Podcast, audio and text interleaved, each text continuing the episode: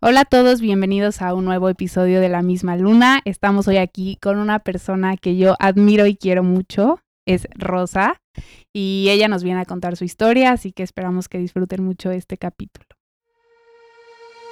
Sin importar tiempo y lugar, todos coexistimos bajo la misma luna. Solo hace falta voltear al cielo y mirar para sentirte conectado con las personas que aunque están a distancia, Están siempre cerca de tu corazón. la misma luna es un espacio para que todos los latinos que vinieron a Estados Unidos puedan contar su historia. De México, Y Colombia para el mundo, yo soy Caro Servín yo soy Sara Gallego, y les damos la bienvenida a esta comunidad. en donde todos los latinos nos convertimos en una sola familia. Rosa, ¿cómo estás? Bienvenida. Hola, gracias por invitarme. Bueno, a ti por aceptar la invitación.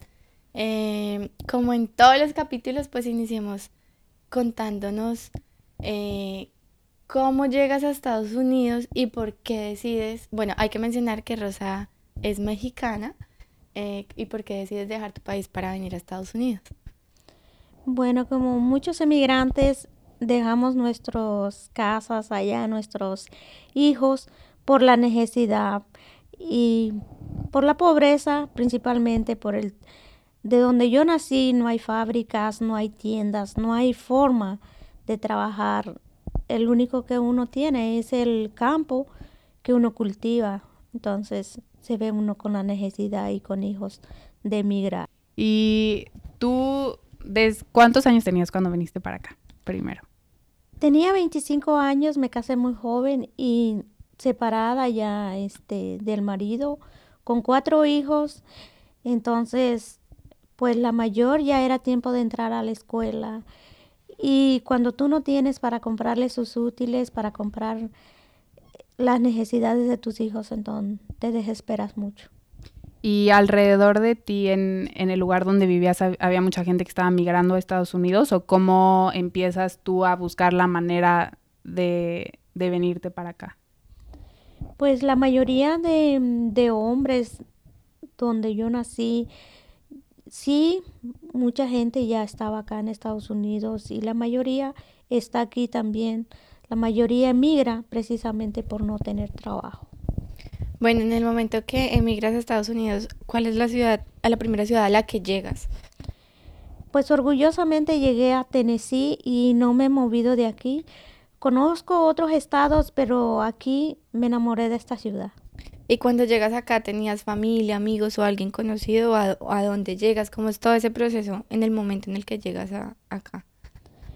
Pues tenía un novio que me ofreció apoyo y mm, como todas las mujeres cuando nos ven solas nos dan maltrato y fue esa razón que, que dejé a esa persona y me alejé.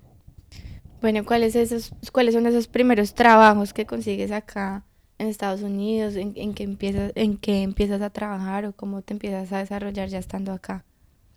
Pues este, como mexicana pues, este, en el campo, plantar flores, eh, plantas, que es lo que me encanta hacer.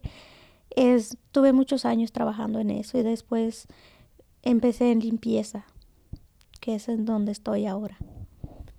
Yo te quiero preguntar, una vez empiezas a trabajar, por ejemplo, en lo de las plantas, que empiezas a convivir con muchos latinos y mexicanos, porque yo sé de primera mano que Rosa conoce a muchísima gente aquí en Nashville y siempre es como una red de apoyo para los que van llegando, los que están buscando trabajo y les ayuda a conseguir trabajo. Eso a mí se me hace súper bonito y, y muy cool. En ese momento tú empiezas a conocer a gente y alguien te, te extiende a ti la mano y te ayuda o tú empiezas a ayudar a las personas desde ese momento o cómo estuvo ahí la cosa.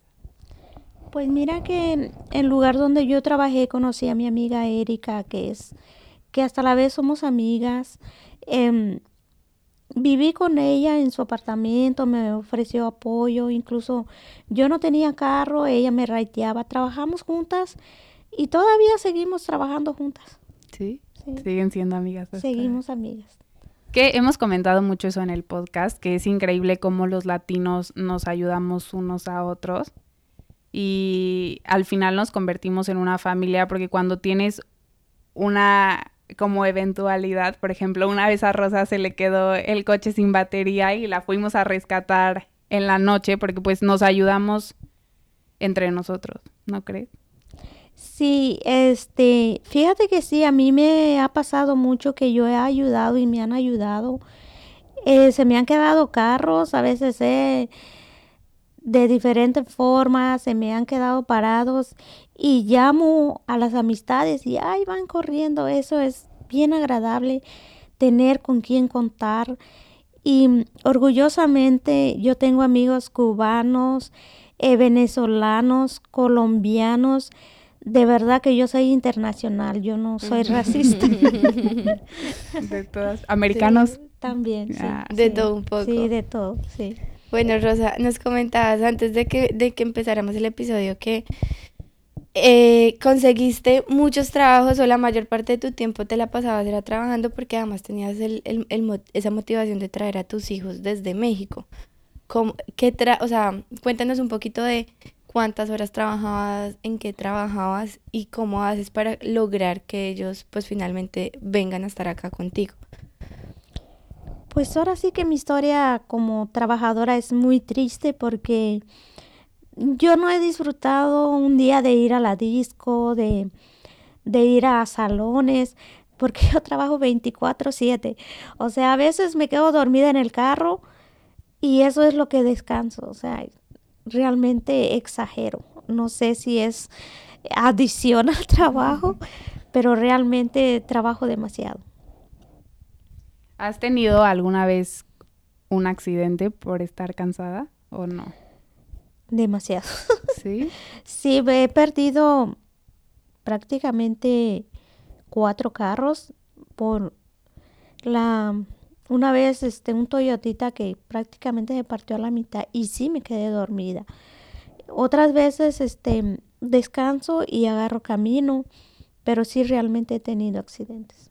Y tú has, me imagino que sí, pero cuéntanos cómo ha sido tu tu proceso desde que llegaste ahora, porque me imagino que, que económicamente estás mucho mejor que cuando llegaste. ¿Cómo ha sido ese ir subiendo, ir teniendo más trabajos, ir pudiendo estar más, más cómoda? Porque me enteré que te mudaste a una casa muy bonita últimamente.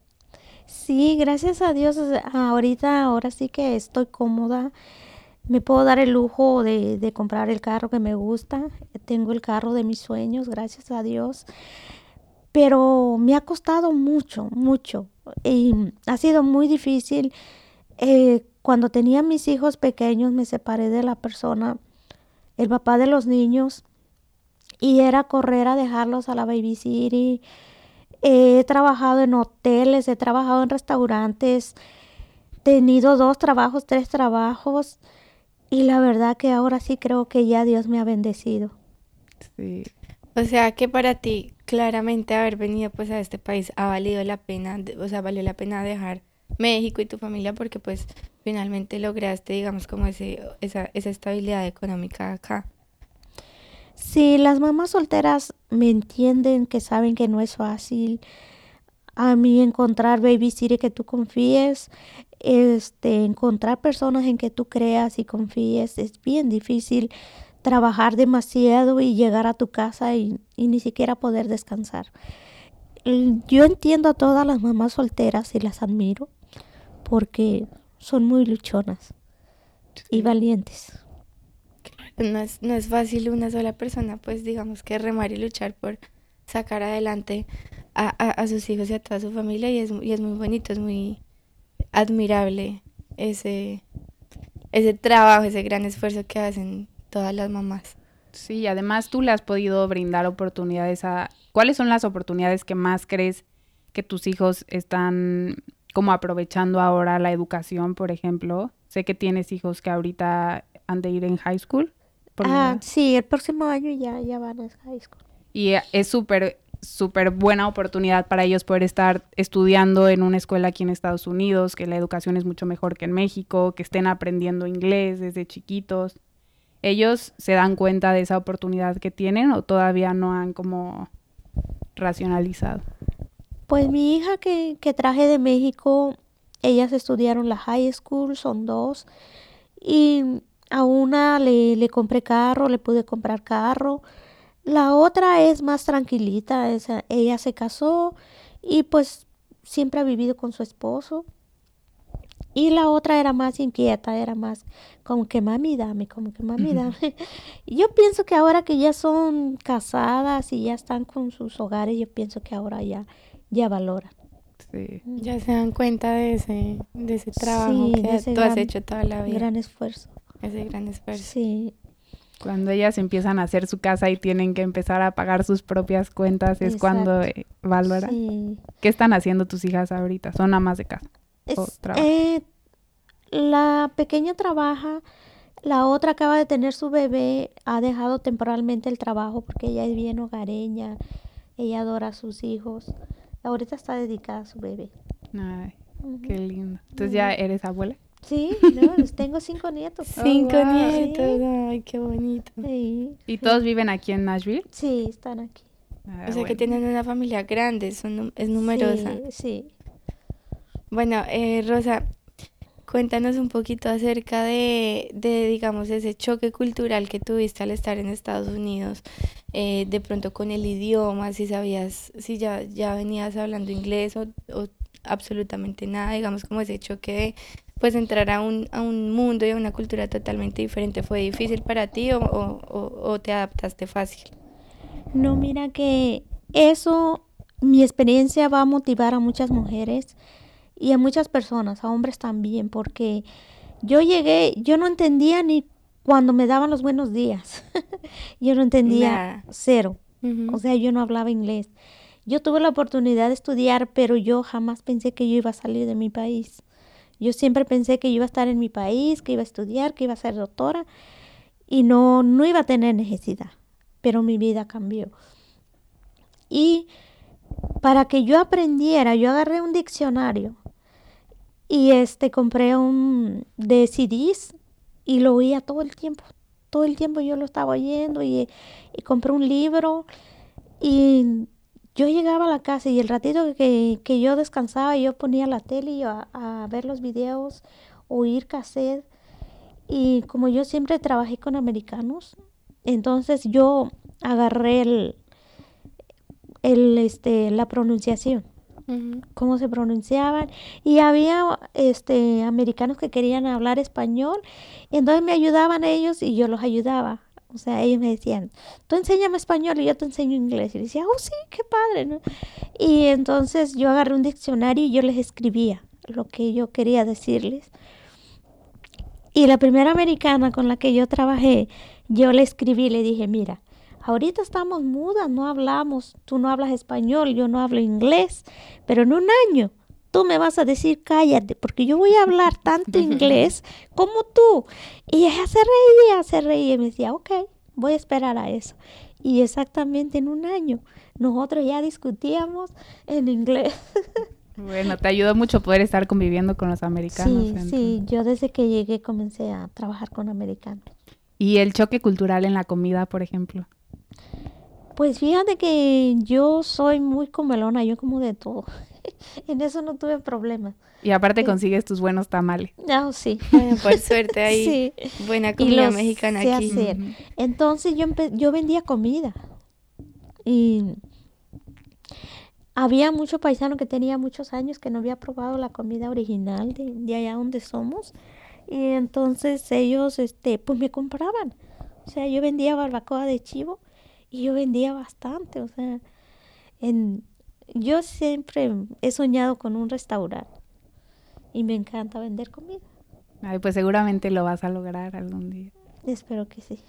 Hay, hay que planearlo. Sí. Y estaría súper rico poder ir a comer comida mexicana original. Sí, porque yo sé hacer de, de todo. Sí. ¿Y cocinas? Bueno, ¿qué planes además, digamos, de eso, de, de o, o sueños tienes, tienes así como, como digamos, que te hayas propuesto para, para lograr acá en Estados Unidos? Pues mira, mi, mi primer motor fue mi mamá, que, que estaba bien enferma. Ya tenía dos años en cama. Y yo la veía y yo decía, mi mamá necesita una, una sillita de ruedas. Y ella, ella fue mi motivación para emigrar. ¿Y al final se pudo comprar la silla de ruedas?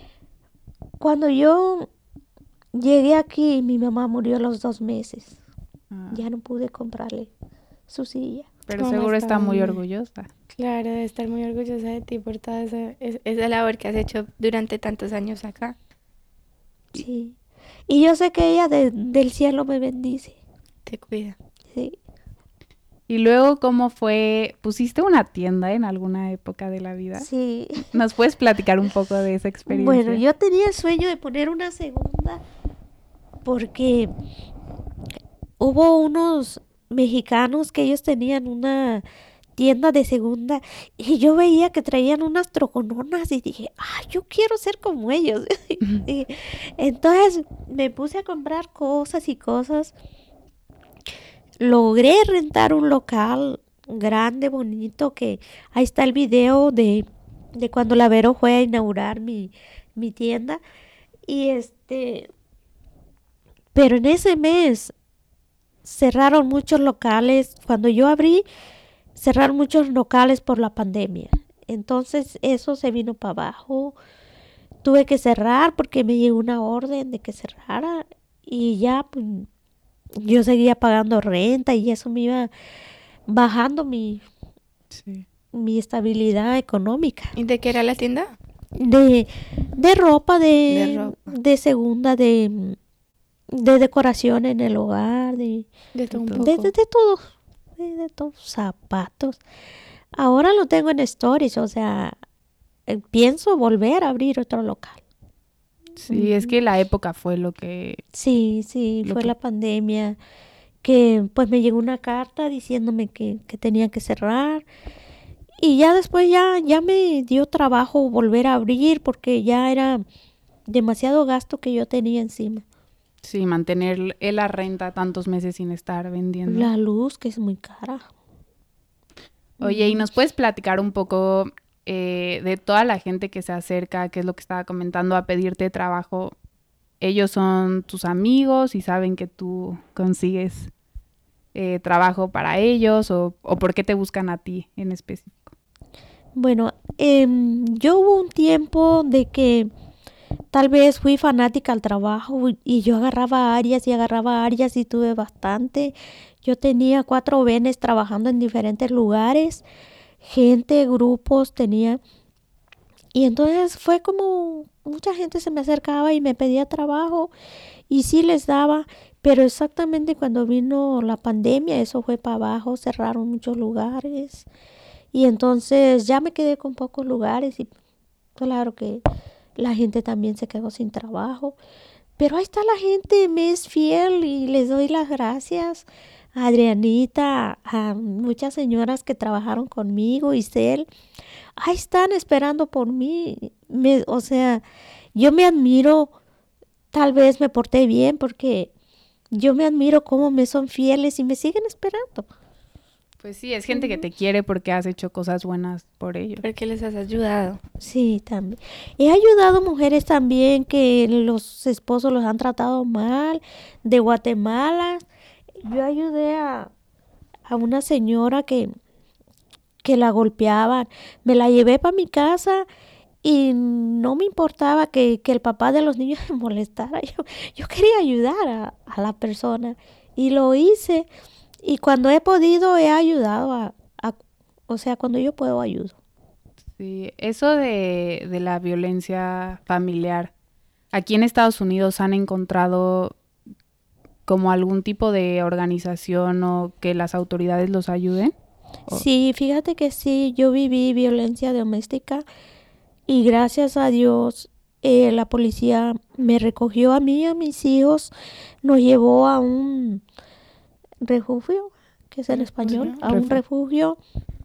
Allí estuve por tres meses hasta que conseguí renta y gracias a Dios yo siempre he sido motivada y bendecida por Dios. Encontré trabajo y eché para adelante. No fue un impedimento para que tú continuaras, pues digamos que con tu vida normal. No, fíjate que no, que, que yo siempre decía, ah, no, mientras yo camine y tenga manos, yo voy a trabajar. Sí, Está, siempre ha sido muy trabajadora desde joven, por lo visto. Sí, empecé a los nueve años. ¿A los nueve? ¿En qué estabas Sí. trabajando? En- mm, mi hermana me trajo a ayudar a una señora en la Ciudad de México, que eran la sociedad de los ricos en México. Incluso su hermano de ella era, fue en esa época, iba a ser presidente de la. República de México. Y mi hermana me trajo para ayudar como recámara. Pero la señora se, se enamoró de mí y como me veía chiquita, Sí. ella me traía más bien como su hija y me puso a la escuela. Por ella estudié en la ciudad y en los mejores colegios. Esa fue una muy buena oportunidad. Ajá. Sí, ella me adoptó como su hija. Y ella, a los modistas que ella iba, ella me hacía la misma ropa que ella. Unos vestidos. Ay, no, y esa señora lindísima, Luz María, bellísima persona. ¿Y hasta qué edad estuviste ahí con ella? Eh, hasta los 17 años. Entonces estuviste creciendo en la Ciudad de México. Sí, ella me hizo mis 15 años. Una fiesta. Sí. Que Yo no tuve 15 años. Ella me llevó a un teatro y me celebró En, mis común- 15 años. en México también es común la fiesta de 15 años. Sí. Sí. Hacen algunas personas una fiesta con unos vestidos como grande o celebraciones. Es una edad importante. No, no estoy segura. ¿Tú sabes por qué es la tradición? Sí, no, en Colombia es igual, creo que es como en Latinoamérica, creo, las mujeres. Sí, sí, es como 15. una tradición de que la mujer o la niña ya se hizo Se convierte mujer y sí. eso. ajá, Es bonito. Sí, Bueno, pero a los 15 años sigues un poco chiquita. ¿no? Sí, sí. Sí. Debería ser como a los 18. Ajá. Oye, y ahorita entonces están aquí tú y cuatro hijos. Sí, cuatro hijos. Sí, creo que es súper importante porque yo conozco a, a uno de los hijos de Rosa Sí, y es igual de trabajador que ella. oh sí, es, es muy responsable, gracias a Dios. Es joven, pero yo me admiro, él me adora y, y él, él se cree mi protector. Sí, pues claro. Eh, Sí, Además, con ese ejemplo de mamá tan trabajadora, pues sin duda alguna sigue tus pasos también. sí, y el otro pequeño también dice, yo quiero trabajar igual que ustedes. sí. ¿Y ellos qué tan apegados han podido estar a la cultura latina estando aquí en Estados Unidos? Ellos como son nacidos aquí, ellos rápidamente cuando ingresaron a la escuela, ellos agarraron, El inglés rápido. sí, el, el inglés, el, la comida. Ellos no tienen ningún problema en, en comer comida mexicana o americana, Les gustan las dos culturas de por todo, igual. sí. Y tú les has hablado siempre en español en la casa. Sí, ellos hablan los dos idiomas, Y súper bien. sí. Bueno, siento que también es súper importante eh, dar ese mensaje a todos los jóvenes que ahorita quieren cumplir sus sueños, porque por ejemplo a él yo que lo veo trabajando a los ¿qué, qué edad tiene? 15. a los 15 Ujú. y de verdad le echa muchísimas ganas y quiere cumplir sus metas y es lo que estaba platicando yo con Cristian el otro día, que es importante dejarle saber a él que sí se puede y que si se lo propone y trabaja puede Lo cumplir todo lo que quiera. Sí, em, él trabaja duro porque dice que se quiere comprar el carro de sus sueños. Él me dice, mami, tú ya te compraste el carro de tus sueños, ahora voy yo. Y le digo, pero si tú eres joven, dice, ah, por eso, dice, porque quiero disfrutarlo. Dice, yo, yo no quiero comprármelo cuando esté abuelito. Quiere comprárselo joven. Sí, sí. Y aparte aquí en Estados Unidos que dan buenos préstamos en el banco, si empieza, Hay más facilidad. ajá, y si empiezas a construir como tu crédito bancario, que el que aparte pues es americano, los bancos le van a dar muchas facilidades para que pueda conseguir los préstamos y comprar su carro de los sueños. Sí, sí, eso es, él, él dice que para eso trabaja duro. Y, y me alegro porque en lugar de andar de vago o andar este, pensando en malas cosas, o sea, porque hay mucho joven que se ha echado a perder, o sea, se mete a robar y piensa que así vas a tener dinero fácil. Sin embargo, a él yo le he enseñado el camino de cómo ganarse el dinero. Sí, tiene un buen ejemplo en la casa. Bueno, Rosa, cuéntale a todos, a todos esos latinos que nos están escuchando en este momento, ¿qué es lo más importante o qué, qué cualidades eh, crees tú se deben tener para pues salir adelante y cumplir sus sueños así como lo hiciste tú? Pues mira, enfocarse en meterse en su mente de trabajar, Porque a veces sí, yo entiendo, a veces uno no se quiere levantar, o sea, pero meterse en su mente, este es el camino que me va a salir adelante, que voy a salir adelante. Y luchar y luchar. Hay muchas personas que hacen lo mismo. Yo conozco personas que tienen dos trabajos y luchan y luchan y hacen su casita de donde vienen y se compran sus terrenitos y los felicito y crean que son un orgullo, son un orgullo hispano. Sí, sí son. Aparte, eh, luego lo vamos a invitar, pero yo vi a, a unos papás que trabajan contigo, a una señora y a un señor que siempre están viendo cómo trabajar más, llevan a sus niños al trabajo, y los niños son unos, unos divinos que, que sí, la verdad se portan súper bien. Sí, sí. Y, y pues trabajar a pesar de todo, ¿no? Sí, fíjate que ellos también son emigrantes, entraron por asilo político, por la, son hondureños y por la necesidad de su país, por la pobreza, o sea, se ven obligados a emigrar.